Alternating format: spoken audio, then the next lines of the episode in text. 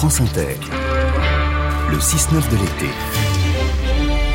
À suivre, Making of et le réquisitoire du tribunal des flagrants délires. Mais avant cela, les mots du psy avec Stéphanie Thor, journaliste et psychanalyste. Bonjour Stéphanie. Bonjour Laetitia. Le mot ce matin que vous avez couché sur le divan des psys, c'est la phobie. Alors c'est quoi la phobie? Ah, la phobie, le mot fourre-tout que voilà. Parce que autant l'admettre, aujourd'hui nous serions tous plus ou moins phobiques de quelque chose.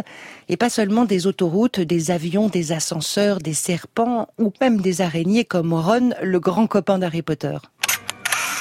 Allons-y. Quoi? Tu as entendu Hagrid. Suivez les araignées. Mais elles vont vers la forêt interdite Pourquoi des araignées? Pourquoi ça ne pouvait pas être suivez les papillons? Oui, les araignées, c'est un grand classique. Hein. Et qui reste très en vogue, notamment l'été. Mais désormais, on se déclare aussi phobique du travail, du ménage, ou même des factures. Vous vous souvenez évidemment, Laetitia, de Thomas Thévenoud, éphémère secrétaire d'État, qui a ainsi popularisé l'expression de phobie administrative pour justifier ses démêlés avec la justice. Évidemment, sur le coup, tout le monde a bien gloussé. Mais quatre ans plus tard, bien obligé de le constater, la mauvaise blague a fait tache d'huile et désormais chacun semble jouir de pouvoir cultiver sa propre petite phobie. La créatophobie qui désigne la peur panique de s'approcher d'un rayon de boucherie.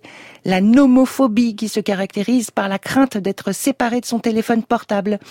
À des degrés divers, nous serions donc tous de plus en plus concernés.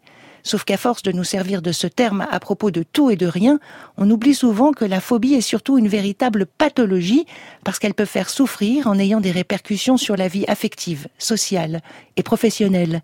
Mais comment apparaît-elle? De quoi la phobie est-elle le masque? Cette semaine, j'ai rencontré le psychologue et psychothérapeute Samuel Doc. Au sens psychanalytique, on considère que la phobie, c'est l'énergie sexuelle que l'on refoule, qui se condense en un véritable noyau phobique et que l'on projette sur un objet extérieur qui sera beaucoup plus facile à éviter. Je vais prendre un exemple concret, une phobie des araignées. Imaginons. Eh bien, peut-être que dans certains cas, cela peut s'expliquer par un refoulement d'une représentation sexuelle, voilà, par exemple le sexe de la mère. Et comme celle-ci est absolument insupportable sur le plan euh, psychique, on la déplace, on la transforme sur l'araignée, qui représente un petit peu ce sexe maternel, mais qui est plus facile à éviter que ce monde intérieur auquel euh, cette peur fait écho. En somme, le phobique cherche des objets pour se représenter son angoisse et pour pouvoir la contourner. C'est étrange, Stéphanie Thor, de dire que la phobie a souvent une origine sexuelle, non? Elle a souvent, effectivement, un rapport à la sexualité.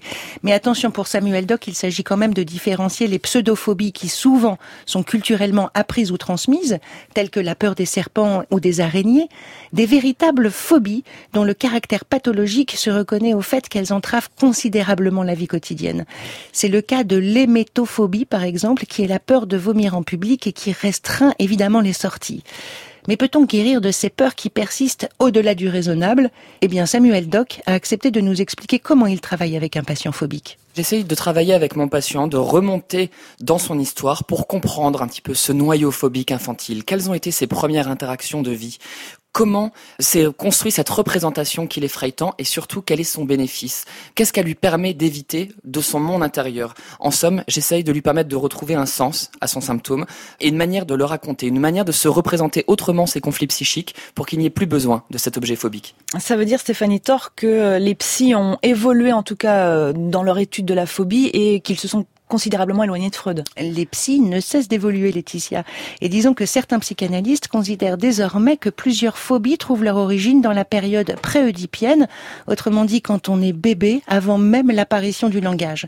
Ainsi, la peur du vide ou la peur des bactéries, par exemple, peut être considérée comme une angoisse qui se rapporte à la construction de l'identité de la personne, et que cela fait donc écho à des vulnérabilités des vulnérabilités qui puisent dans des accidents survenus lors des toutes premières années de la vie, finalement bien avant l'Oedipe et donc effectivement bien avant Freud.